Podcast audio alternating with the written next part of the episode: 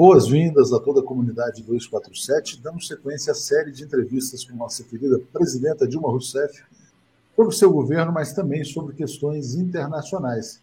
E nessa semana vamos falar sobre OTAN, Ucrânia e crise internacional. Tudo bem, Dilma? Tudo bem, um prazer falar com você, Atush, e também falar novamente com os assinantes do 247. Quero Muito primeiro bem. dirigir a eles um abraço e a você também. Muito obrigado. E vamos então hoje ter uma aula sobre a situação internacional, é, até chegar à situação atual dessa, entre aspas, invasão ou não da Ucrânia, né? um cenário de guerra é, em solo europeu, inclusive mas queria te perguntar sobre as origens, né? Como é que se chegou a essa situação?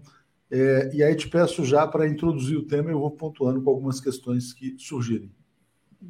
Veja bem, Atucha, eu vou começar fazendo uma citação do primeiro secretário-geral da OTAN. Ele se chamava Lord Ismail, ou Lord Hastings Lionel Ismail ele dizia o seguinte, resumindo o que, que era a OTAN. Ele é secretário-geral da OTAN a partir de 73, de 52, aliás, a 52 a 57, ele é o primeiro.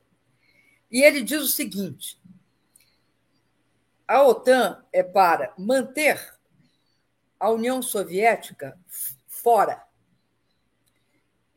os americanos dentro e os alemães é, é, diríamos assim, reduzidos, diminuídos.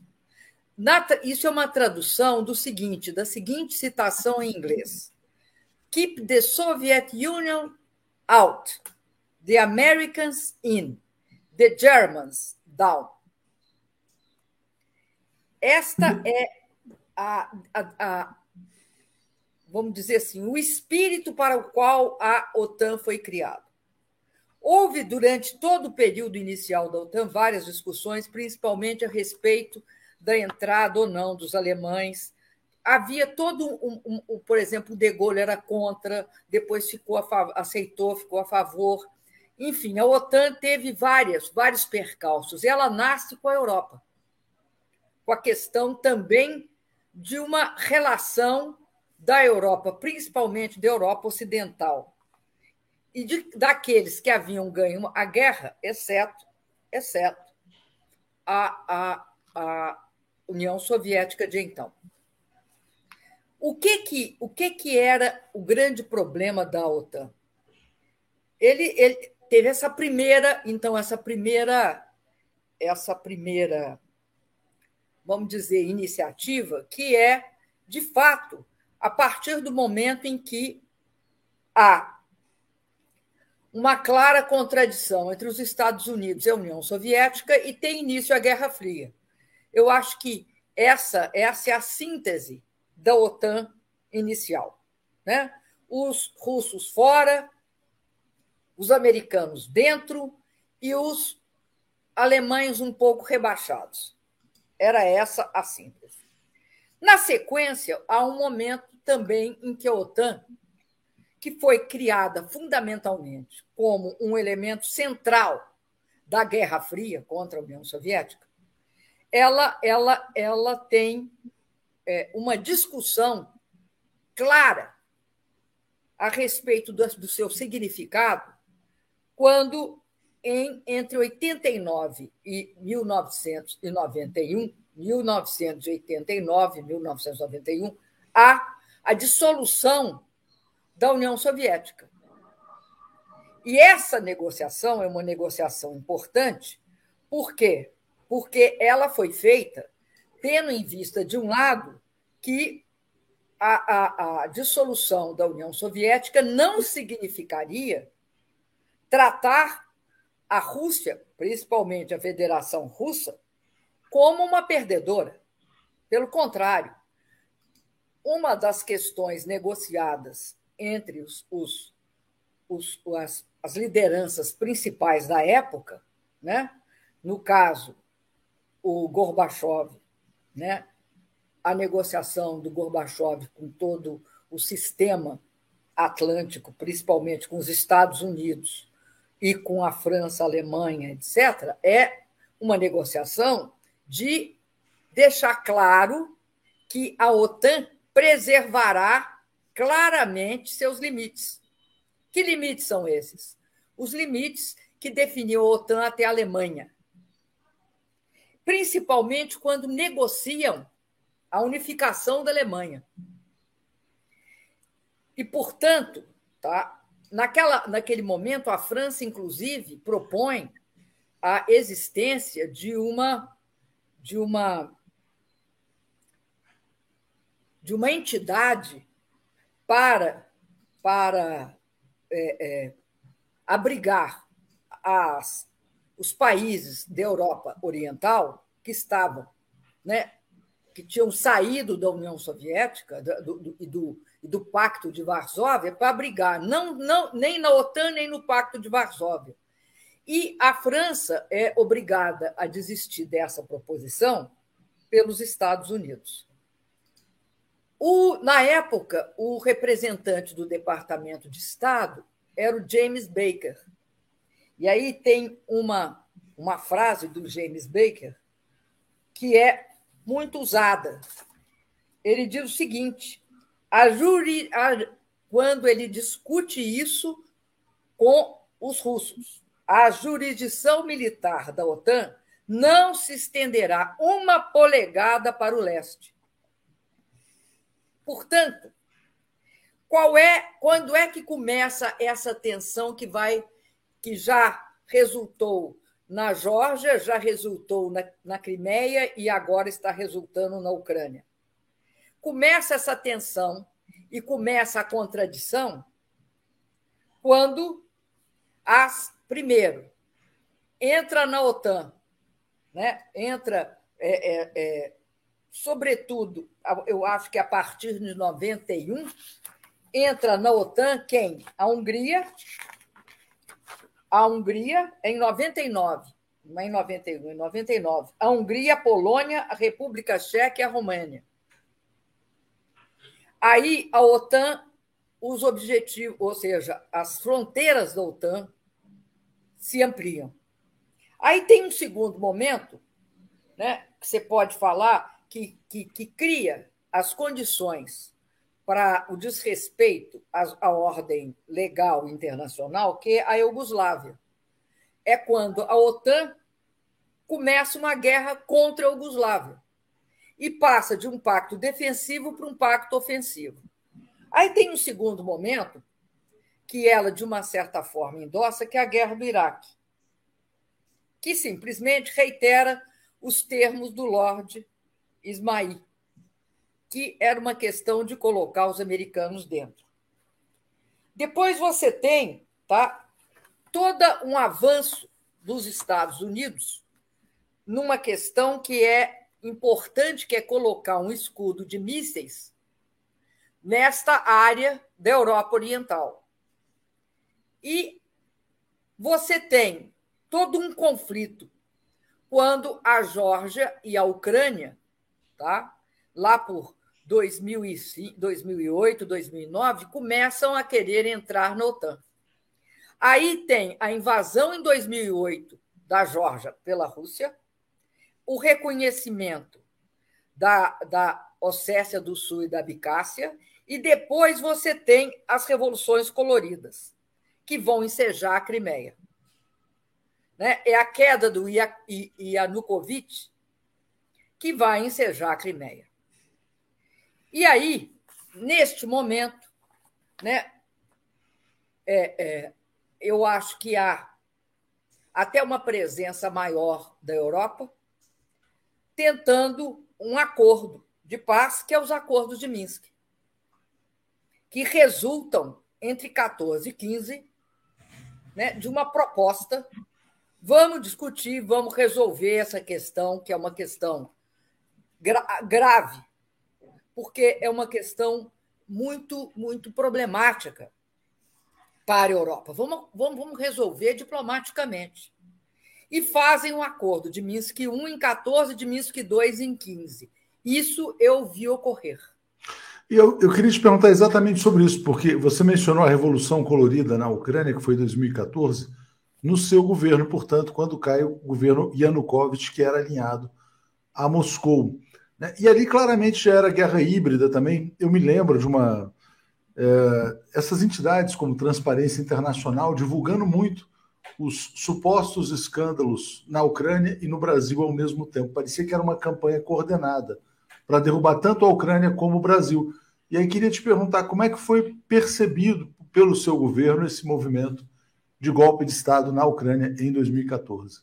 Você sabe que a, a, a, né, a vamos dizer, a simultaneidade dos acontecimentos tolda um pouco a nossa visão, mas olhando da, na, daquele momento e de hoje, é, perce, é perceptível claramente que fazem parte de uma mesma, sabe, as chamadas revoluções coloridas, que no caso específico, né, é, tanto da, da, da Ucrânia quanto da própria Turquia, tem componentes é, é, é muito similares ao nosso, principalmente aqueles componentes de ligar denúncias de corrupção e, ao mesmo tempo, é, movimentações da extrema-direita ucraniana, que são partidos, inclusive, fascistas, grupelhos fascistas que vão, e hoje está tá claro que os Estados Unidos patrocinaram, e que são responsáveis pela queda do Yanukovych. Qual é o problema do Yanukovych? Por que, que fazem esses movimentos contra ele? Porque ele tinha a possibilidade de assinar dois pactos, um com a União Europeia e outro com a Rússia. E ele ficou em dúvida. E nesse tempo que ele ficou em dúvida, como acham que ele vai assinar pró-Rússia, é que começam a solapá-lo. Então, eu acho que tem similaridades. Aliás, é do estudo das revoluções coloridas, principalmente a da, da Ucrânia, da Praça Maidan, que sai toda a teoria de guerra híbrida. A mais recente é, é com aquele teórico chamado Coríbico, que mostra o nível de interferência no processo de, de destituição do Yanukovych, o nível de interferência desses grupos locais né, ultradireita, juntamente com a participação dos Estados Unidos, principalmente da NSA, a National Security Agency, que pode né? ser um complemento da CIA para desestabilização de governos. Isto ocorreu, isso tem várias, né, isso é possível se detectar. E você, aí... diria, você diria que a. Só, desculpa só interromper que essa guerra híbrida, a revolução colorida na, na Ucrânia, é a origem da crise atual? Vamos dizer assim, o golpe de Estado na Ucrânia explica o que está acontecendo hoje? Eu, eu acho que o golpe na, na Espanha, na, na, na, Ucrânia.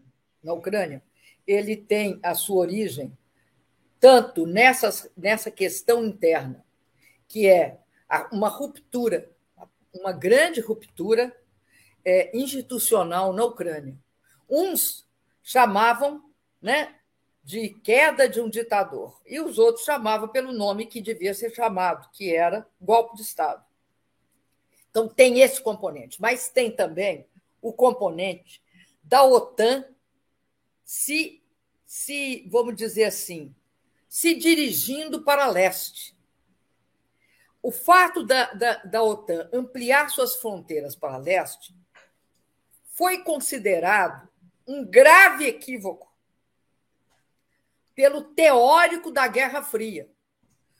O, o, o mais importante fun, é, funcionário do Departamento de Estado na questão da Guerra Fria chamou-se George Kennan. É dele o, o, conhecido telegrama, aquele que, que, que, que mostra por que, que os Estados Unidos têm de montar um, um, uma contenção e um cerco da União Soviética. Esse, esse senhor, chamado George Kennan, ele aponta a questão da ampliação dos limites da OTAN para leste como um grave equívoco. Ele diz o seguinte: a ampliação da OTAN será um erro fatal da política americana, o pior erro desde o final da Guerra Fria. Por quê? Porque ela vai relançar uma atmosfera de Guerra Fria nas relações leste-oeste e orientar a política externa russa numa direção que não corresponde verdadeiramente a nossos desejos. Ou seja, ele assinalava essa, essa questão que eu estou dizendo, que a, ampliação da OTAN para leste ela é gravíssima. Tanto é assim, qual é a proposta russa atualmente? Qual foi a proposta russa apresentada?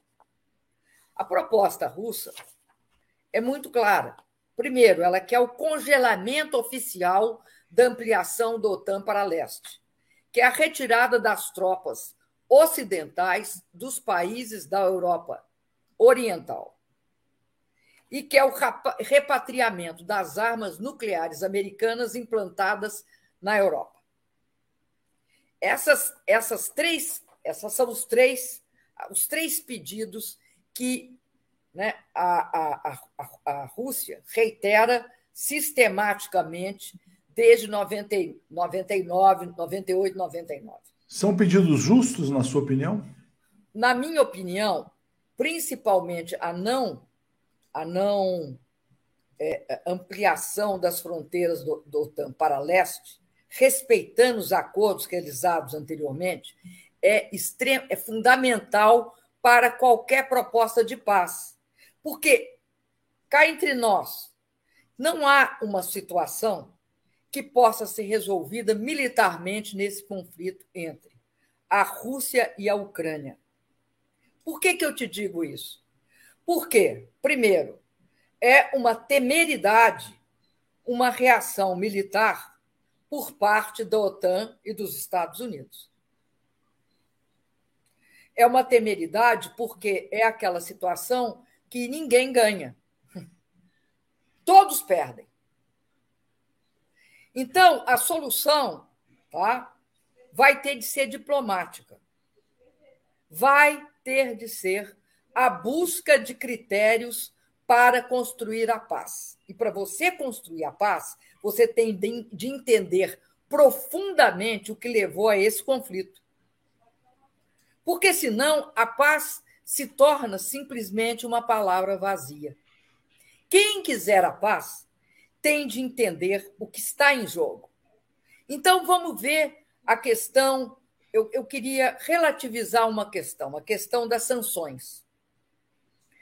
É verdade que as sanções, as sanções realizadas contra a Rússia, a Federação Russa, pós-14, eu, eu, eu, eu, eu, eu assisti esse momento das sanções.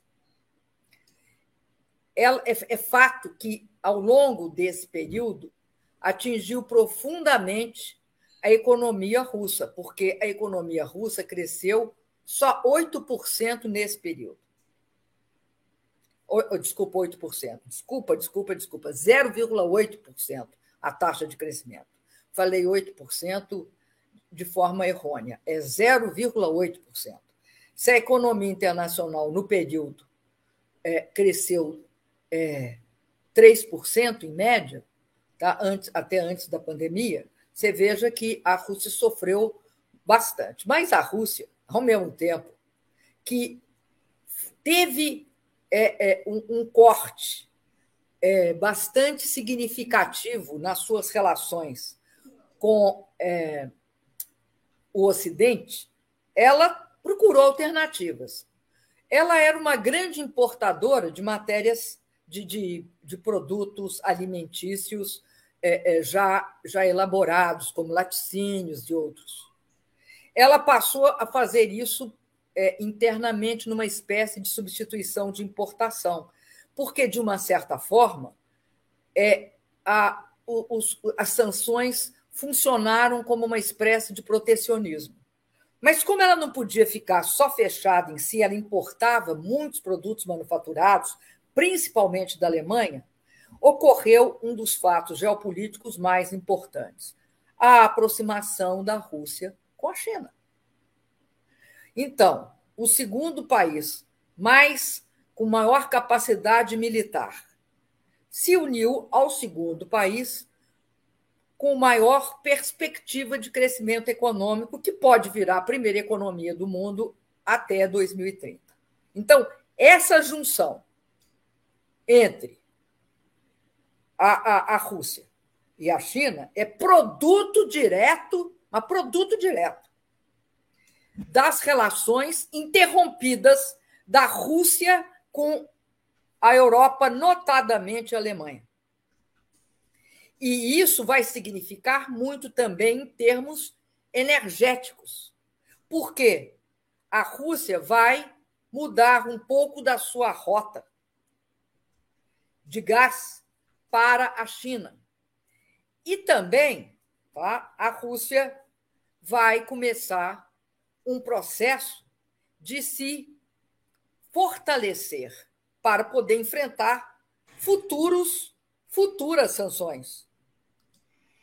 Ou há quem diga, né, que eles vêm se preparando há muitos anos já, que eles desde 2014 é certo. Tanto é assim que naquela época, em 14 mais ou menos, eu me lembro, a Rússia tinha algo como umas 200, uns 200 bilhões de reserva. De reservas de, de moedas fortes. E a maioria era em dólar.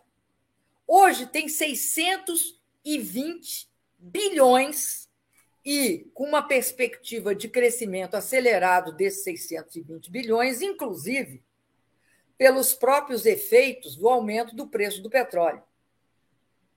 O chamado preço a partir do qual, né, se o petróleo subir, a partir do qual a Rússia lucra, e lucra muito, é 42 dólares.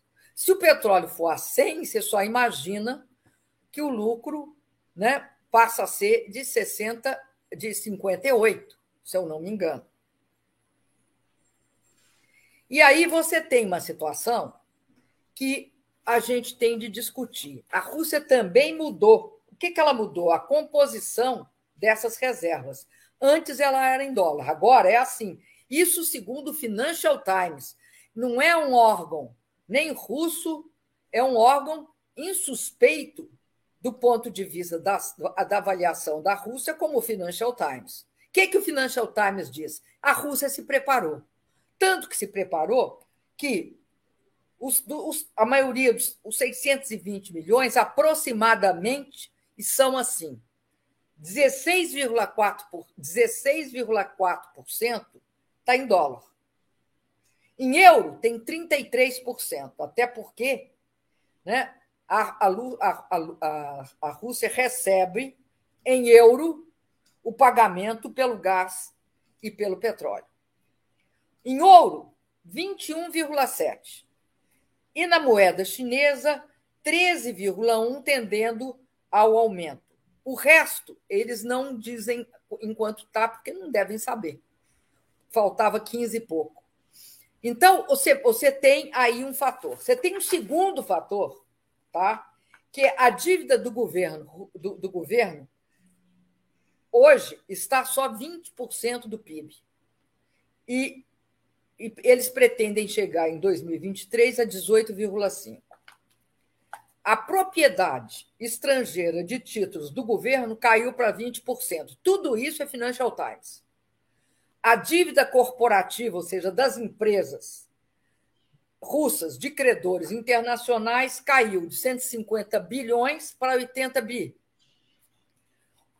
Criaram um cartão de crédito nacional chamado MIR, que hoje é, está na, no bolso de 87% da população russa. E se desconectarem, porque o grande problema é o tal do SWIFT. Né?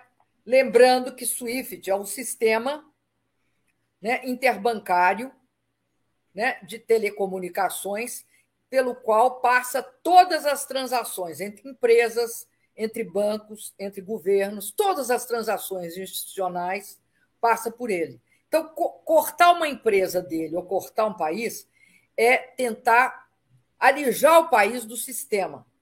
E aí, o que, que eles fizeram? Os russos criaram um sistema interno. Né?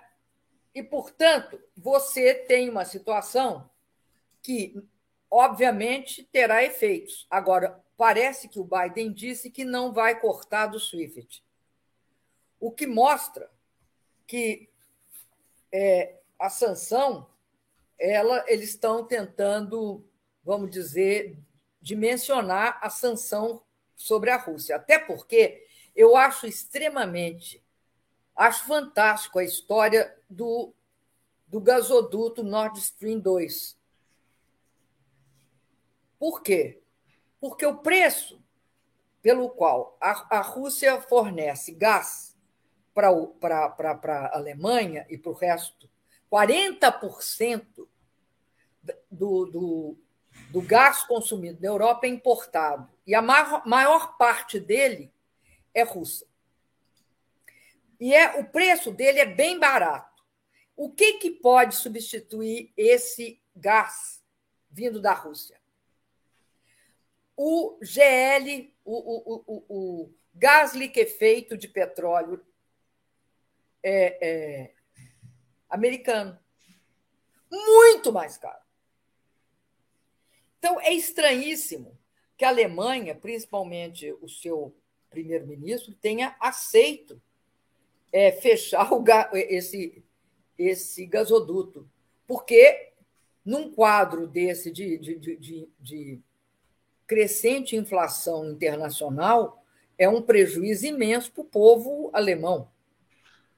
Então, uh, e aí, é o, Putin, Putin, não, o, o Biden está fazendo um apelo né, para, para que os, os, os grandes produtores e grandes exportadores, importadores de, de petróleo não aumente os preços. A questão é que já aumentaram, não é que não aumentem, já aumentou.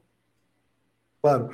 É, o que, que, explica essa posição alemã? É o, é o, fato de ser um país ocupado depois da Segunda Guerra Mundial, de ter as bases militares? É um país que não tem soberania? Você que foi tão próxima a Angela Merkel, como é que ela lidaria com essa situação? A Angela Merkel era a favor do Nord Stream 2. Ela foi ultra pressionada para não interromper, e não interrompeu. Agora, eu não sei, diante dessa situação atual, o que, que ela faria. Por que, que eu estou dizendo isso? Porque em 14, em 2014, quem pagou o preço para o bloqueio com a, União, a, a, a Rússia, o bloqueio né, é, é, por retaliação da, da, da Crimeia, né, é, é foi a Alemanha. Por quê? A Rússia era uma grande importadora. Fornecedora de gás. Teve um momento que eles quase cortaram o gás, acabaram não cortando.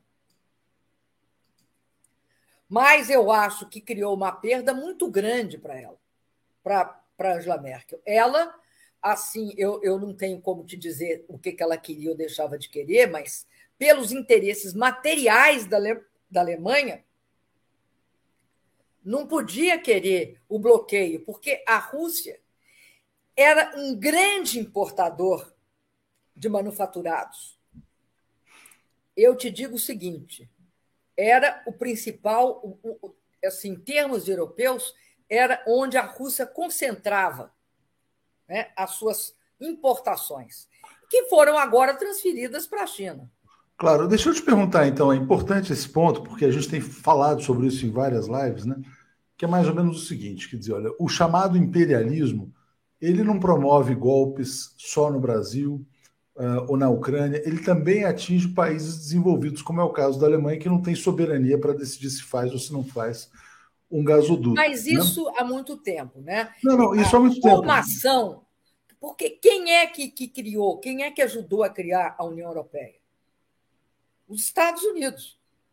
Por mais que a União Europeia seja, de fato, uma, uma, uma eu acho, uma muito evoluída forma institucional de organização de nações, ela sempre teve uma presença geopolítica. E essa presença geopolítica sempre esteve subordinada a, aos Estados Unidos. Em alguns momentos, não, eu vou te citar um.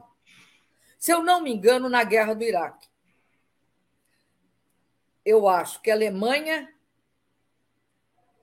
a França e a Rússia protestaram contra, em conjunto. Claro, pelo, não.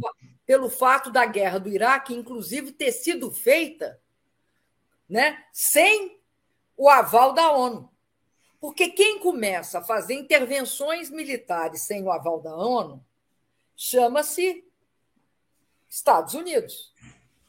Você tem o Afeganistão, você tem o Iraque, né? e você tem, né, de uma certa forma, também a Síria. Então, esse processo é um processo interessante. Em alguns momentos, até eu acho que a, a, a Alemanha tenta sair fora, porque os interesses dela não pode, ela não pode estar comprimida, ela não pode ter de optar entre a Rússia e a Europa, porque isso é um absurdo. Ela não pode ter de optar entre os Estados Unidos e a China, porque é outro absurdo. Então, o que eu acho fundamental nessa análise é mostrar o seguinte: primeiro, está em questão um problema, porque eu acho que a, o que, que acontece com a Rússia? A Rússia não acredita, primeiro, que os europeus são interlocutores que vão resolver. Então, o que, que ela faz? Ela não negocia mais com os europeus, negocia com os Estados Unidos. Porque, porque percebe que quem está mandando nesse jogo é claramente quem está dando as cartas, principalmente na relação com a Ucrânia, quem está armando a Ucrânia, quem está colocando a Ucrânia é, como uma, uma, vamos dizer, uma ameaça nas suas fronteiras é os Estados Unidos. Então é com ele que eu vou negociar. Eu estou repondo aquilo que já foi dito inúmeras vezes. Não é possível ampliar os limites geográficos da OTAN. Não é possível instalar armas nucleares na Europa Ocidental na, na, na Europa. E não é possível, porque eu sou europeia. E não é possível é, colocar tropas americanas na Europa Oriental, nas minhas fronteiras. Não, claro. Essas três coisas, elas estão na mesa. O que, que a Rússia achava? O que, que eu acho que aconteceu? A Rússia acha que só vai ser escutada, só vai para a mesa outra vez, discutir diplomaticamente se com política de fato consumado. Do ponto de vista do direito internacional, puro e simples, é errado. Mas do ponto de vista dos interesses da Rússia, hoje é a única alternativa que ela viu. Por isso é que eu acho que, a partir de agora, vai ter de discutir quais são as soluções. A solução é a seguinte: essa aqui é uma linha vermelha. A gente vai discutir a partir disso. Não adianta não cumprir, porque os acordos de Minsk eram uma forma de, de, de, de acordo, entendeu? O, o, por que, que era acordo? Porque, pelas for, pelos critérios dele, dava uma garantia para a Rússia que não ia haver um, uma, um aumento né? nem do armamento, nem de armas nucleares nem de tropas. Porque ela, ela passaria a ser um dos observadores. Acontece que o acordo de Minsk nunca foi sequer saiu do papel.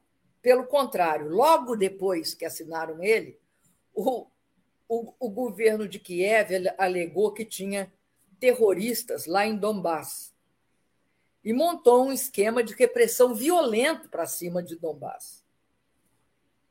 Então, Não, essa é situação é uma situação interessante, porque a Ucrânia. É, um, é, é interessante um artigo daquele que foi ministro francês de Relações Exteriores, que é o Cheveniman. O Cheveniman fala o seguinte: o que é a Ucrânia? A Ucrânia tem.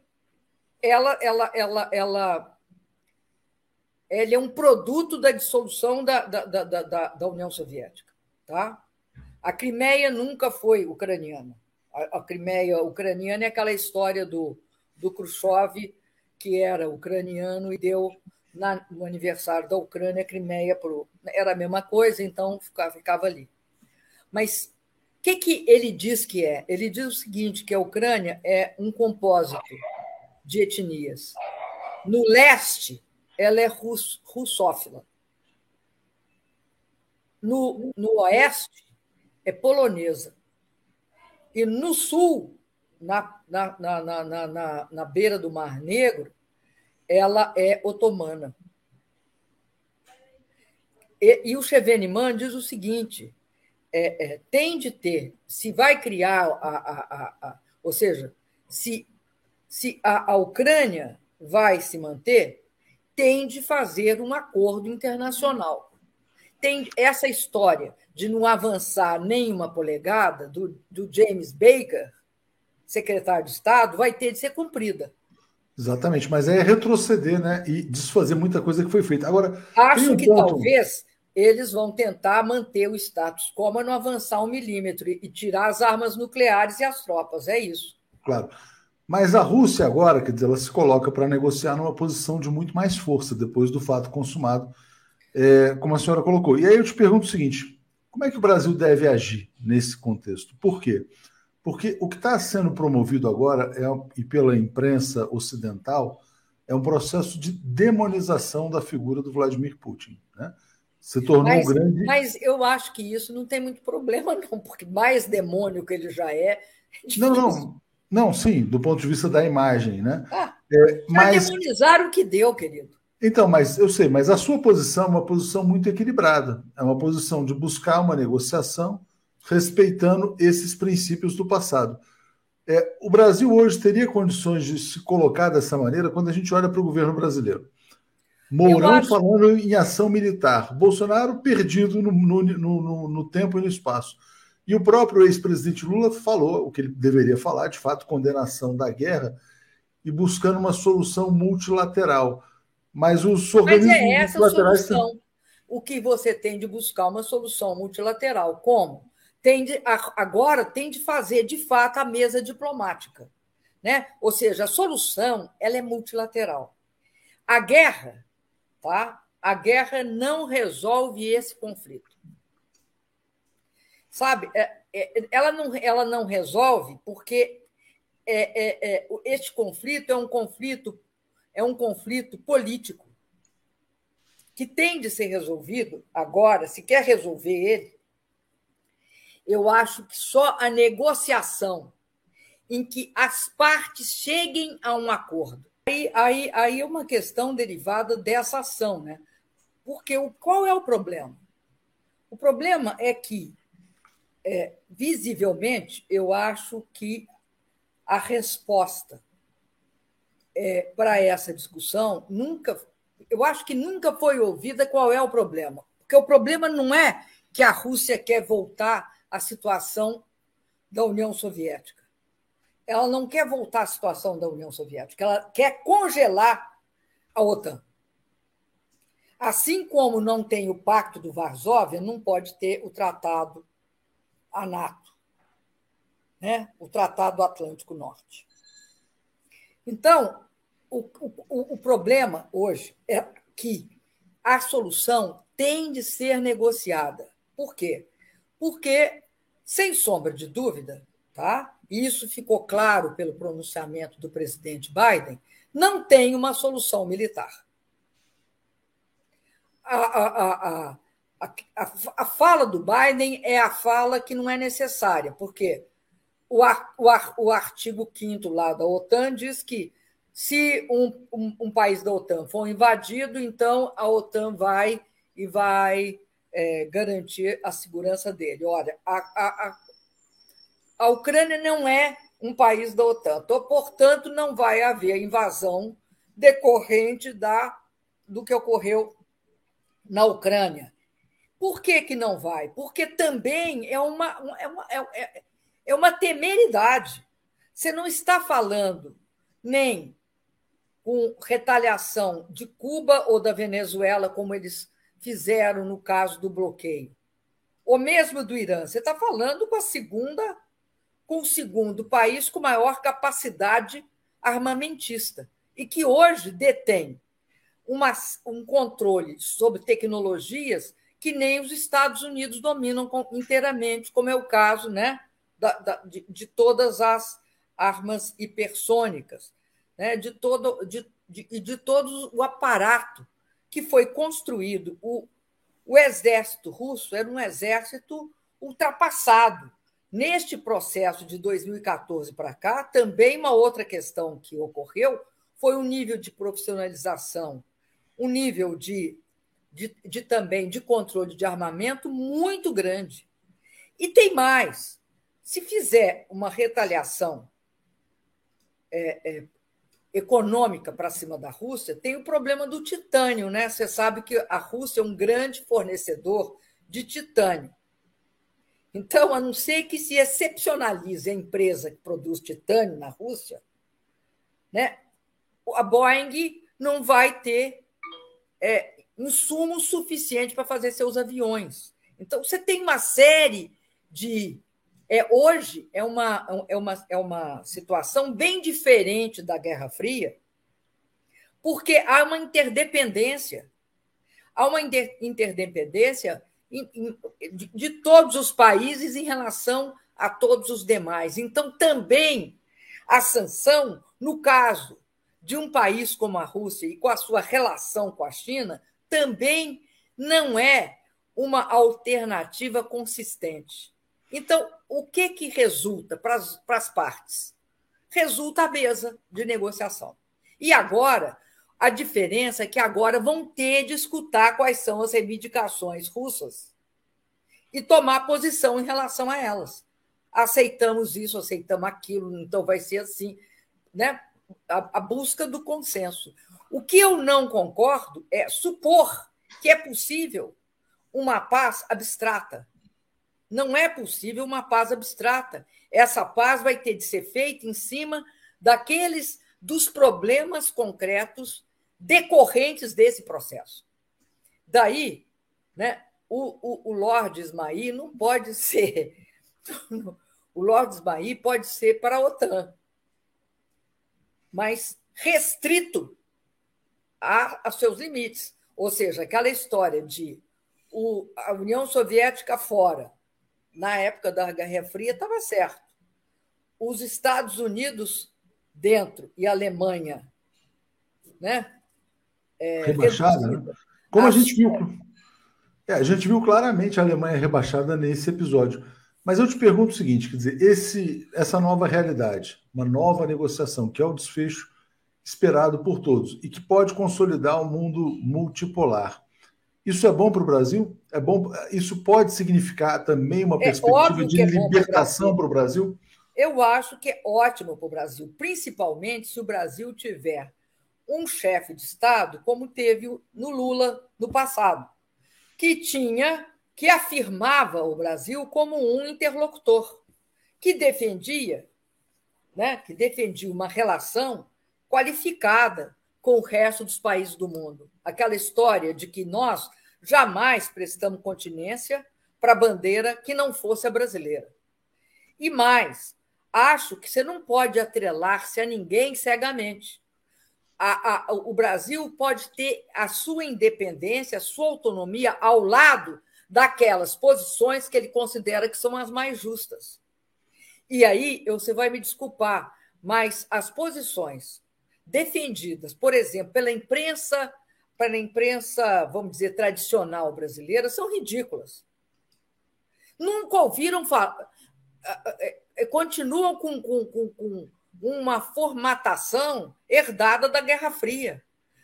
Eu acho que sequer, sequer sabem que houve é, é, promessas claras. O, o, Putin, inclusive, eu não sei se você assistiu aquela, aquela, aquela entrevista que ele fez para o, o, o Otone, o Stone. Otone nada, Stone. Por é o Oliver Stone. Isso. Nessa entrevista, tem uma hora, tá? Que ele diz, ele, ele reconhece, porque houve uma abertura de documentos recente. Então, todos esses documentos que envolvem as discussões entre o Gorbachev, entre né, o, o próprio Yeltsin tá? e, e, e todos os europeus, os as lideranças europeus dos Estados Unidos, fica claro que havia promessa clara de que não iria, inclusive, não houve reação por parte da, da, da, da Rússia por isso também. Uma clara promessa que a OTAN se restringiria aos seus limites. Então, isso ocorreu. Isso foi falado pelo, pelo Baker. O Baker disse: nós não vamos nós não vamos acrescentar uma polegada. É uma polegada, ele disse. E você tem também a própria manifestação do Kenan. O Kenan não é um qualquer um. O Kenan é considerado o teórico efetivo da Guerra Fria. É ele que, que, que deu os fundamentos da Guerra Fria. E ele diz o seguinte: é uma temeridade pós-Guerra Fria, com a Guerra Fria é, é, é, de fato encerrada por conta da, do, da, da, da eu, eu acho, do, do colapso da União Soviética, não tem cabimento a OTAN fazer esse tipo de, de, de, de ampliação para as fronteiras russas. E aí, você lembra aquela alegação? A alegação seguinte: já imaginou se você colocasse é, escudos balísticos antimísseis na fronteira da União Soviética, da, da União Soviética dos Estados Unidos, igual tal qualmente na fronteira russa? Se você armasse e colocasse tropas russas nos países, nos países próximos dos Estados Unidos, isso, isso, isso não é possível. Ou seja, não é, sabe, é, é, isso era possível no momento em que você tinha um unilateralismo no mundo, onde você tinha só uma lógica é, unipolar. O que aconteceu com essa lógica unipolar é que está claro que ela acabou. Não é só uma questão das nossas propostas é também o reconhecimento material. É não há uma ordem mais unipolar. E acho que um evento importantíssimo foi, vamos dizer, a formalização da aliança russo-chinesa, realizada nesse mês e que foi claramente explicitada Outra questão importante é o seguinte: essa tentativa que houve de solução diplomática da crise da Ucrânia, fracassada, completamente fracassada, que agora tem de ser retomada, porque não tem cabimento pensar como eu fico imaginando que alguns jornalistas hoje, inconformados com o, o, o fato do, do do Biden não ter uma resposta mais dura. Qual a resposta mais dura que o Biden pode dar? É, é a extinção do planeta. Invadir? invadir? O que, que ele pode fazer? A extinção da vida na Terra. Ah, essa é uma solução que alguns podem gostar. Eu acho que defender a paz é defender que isso é uma solução absurda.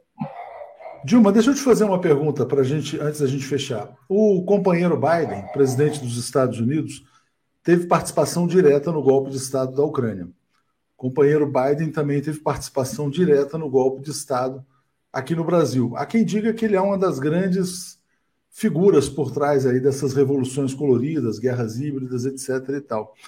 Não é irônico que essa, uh, Olha, essa crise tremenda eu acho que durante o governo Obama, quem tinha responsabilidade era o Obama. Não, claro, mas ele. Não era ele. É eu acho que uma vez um, um, um intelectual americano negro me disse isso. Eu dizendo que eu achava que não, mas o Obama não, não, né, o Obama não estaria responsável pelo golpe e tal. Ele disse: não há nada nos Estados Unidos que ocorra sem a quiescência do presidente. Perfeito. Mas, enfim, então vamos imaginar que tenha sido liderado pelo Obama com participação do Biden. Não é irônico que essa crise aconteça no governo Biden e, na sua opinião, que conheceu ele de perto, é, como é que você vê ele saindo dessa encruzilhada? Porque nos Estados Unidos tem uma questão de orgulho também, né? O país hegemônico, superpotência, unipolar. Como é que eles vão aceitar voltar à mesa de negociações? Porque se voltam à mesa de negociações, do ponto de vista simbólico, é uma vitória do Vladimir Putin, é uma vitória da Rússia. É, os Estados Unidos não estão acostumados a conceder ou a perder, enfim. Qual é a saída que pode ser oferecida Olha, aos Estados Unidos? Posso te dizer uma coisa? Eu acho tá, que a genialidade da diplomacia é encontrar essa saída, em que nenhum lado apareça como perdedor. Apesar de algum ser. Mas você vai ter de ter uma solução em que as partes tá, aceitam um certo nível de perda, não só ganho. Isso envolve a Rússia também. Né? Não vai ser assim. Eu acredito que não se chegará a um, a um momento em que fique claro, assim, publicamente, que alguém perdeu muito. Esse é o caminho do acordo. Essa é a genialidade da diplomacia. Essa é. E há alguma coisa na sua visão que possa fazer, por exemplo, com que tudo desande? Ah. Que possa fazer com que as coisas deem errado e de repente ah. a gente vá para um ah. conflito ah. muito mais. Aí a gente recorre à nossa tradição, sabe? Nós temos uma tradição ocidental, grega, que diz que uma das origens da tragédia é a, a, o excesso humano, ou seja, é o que eles chamavam de ubris, ou seja, é querer uma coisa quando ela não é passível de ser querida mais. Né? É, e, e, e, eles atribuíam isso aos deuses, que é o, o deus da vaidade, o deus da, né, da. Então eu acho o seguinte: qualquer tentativa de resolver isso através da guerra vai pode causar um desastre tentar resolver através da pacificação é, é, é, é, o único caminho existente quando se chega a esse nível extremo de conflito. Porque o, é, por que, que ele é extremo? Porque o que, que a Rússia fala ao invadir, o que, que ela diz ao invadir a Ucrânia? Eu não acredito em nenhum outro caminho para ser escutado vai ficar claro que eu não estou falando, não estou aqui falando algo que pode não ser levado a sério. Esta é a questão que está colocada na mão do, do, do, da OTAN, dos Estados Unidos e da Europa. É que eles têm de dizer qual é o próximo passo. Exatamente. E os russos vão ter de recuar também. Mas aí é, é, é, algo que pode dar errado por causa das, das vaidades, dos medos, etc., característicos de nós humanos. Mas eu tendo a acreditar que, diante de situações extremas, você opta pela, pela, pela, pela saída menos dramática. E a saída menos dramática é sentar em torno de uma mesa e tentar solucionar de forma aquilo que não foi solucionado antes. Muito bom. Olha, foi uma aula sobre OTAN, uma aula sobre Rússia, sobre Ucrânia, sobre a própria questão internacional, golpes, guerras híbridas. Agradeço muito pelo seu tempo. Semana que vem gravaremos mais uma entrevista. Essa saiu um pouco do escopo, né? Porque não é exatamente sobre seu governo. Mas você sabe que tem uma parte que, que eu só aprendi porque eu era presidente. Eu só aprendi. Eu vi, por exemplo, é, a, depois da Crimeia, eu estive numa reunião é, multilateral. Eu, eu, já nem sei mais se foi é, se foi nos BRICS ou se foi no G20, mas eu estive numa reunião com o presidente Putin. E naquele momento já tinha começado as sanções. E eu perguntei é, para ele qual seria a solução.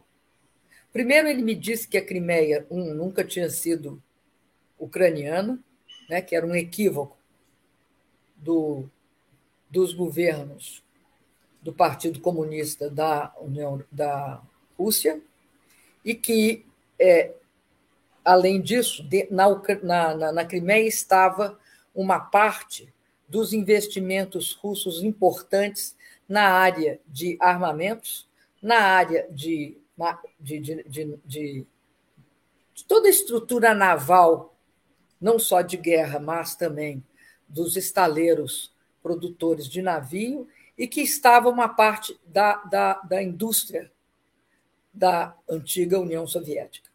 E que não tinha cabimento se Sebastopol estava é, garantido para a Rússia até 2042 pelos tratados, a invasão, o que estavam fazendo é, na Ucrânia, ameaçasse essa situação e ameaçasse essa região que era russa, que a Crimeia nunca foi ucraniana. Dizia isso, mas ele disse para mim o seguinte: a, a, a Rússia é um país que sabe que sabe resistir às dificuldades. Nós estamos cansados de ver apagado da história o papel que a Rússia teve durante a Segunda Guerra Mundial derrotando o nazismo. O papel estratégico. Nós somos capazes de aguentar as consequências nefastas e eh, aguentamos várias vezes ao longo da nossa história fizemos um acordo e, fomos é, é, praticamente traídos. O nosso acordo era que a, OTAN não iria para leste. Senão, a gente não teria dissolvido o Pacto de Varsóvia. Eu não sei se isso é verdade, porque se, o se nunca se sabe, né? Nunca se sabe. Agora, uma coisa é certa: ele tinha clareza que ia fazer substituição de importações, refazer as relações financeiras e de crédito e de e monetárias, que ele iria é, é, construir seu caminho é, numa estreitando as relações com os emergentes. Ele falava assim, com os emergentes. Então era conosco, queria procurar fornecimento de matérias-primas e de produtos alimentares, e também aí estava claro a relação com a China. E eu acho que essa relação com a China é o grande equívoco dessa sanção ao Putin. Porque uma coisa, veja bem, veja bem, o que, que é que o Nixon fez? O Nixon, junto com o Henry Kissinger, tudo que eles tentaram e conseguiram naquele momento foi aproveitaram né, o fim da União Soviética e separaram a Rússia da China. E isso fica claro em todos os telegramas. Olha esse artigo que o Kissinger fez a respeito. Vê nas entrelinhas. Ele atribui a retomada dessa articulação a maior, vamos dizer, um erro cavalar, né? da estratégia norte-americana. Porque, de fato, é. Quando a gente diz que a, a, o mundo multipolar é uma realidade, é uma realidade por isso. É uma realidade pelo absurdo que é a contenção da China pelos Estados Unidos, bloqueio disso, bloqueio daquilo, bloqueio daquilo outro. E é um absurdo pela forma com que eles julgaram a, a Rússia nos braços chineses. Exatamente. É um absurdo.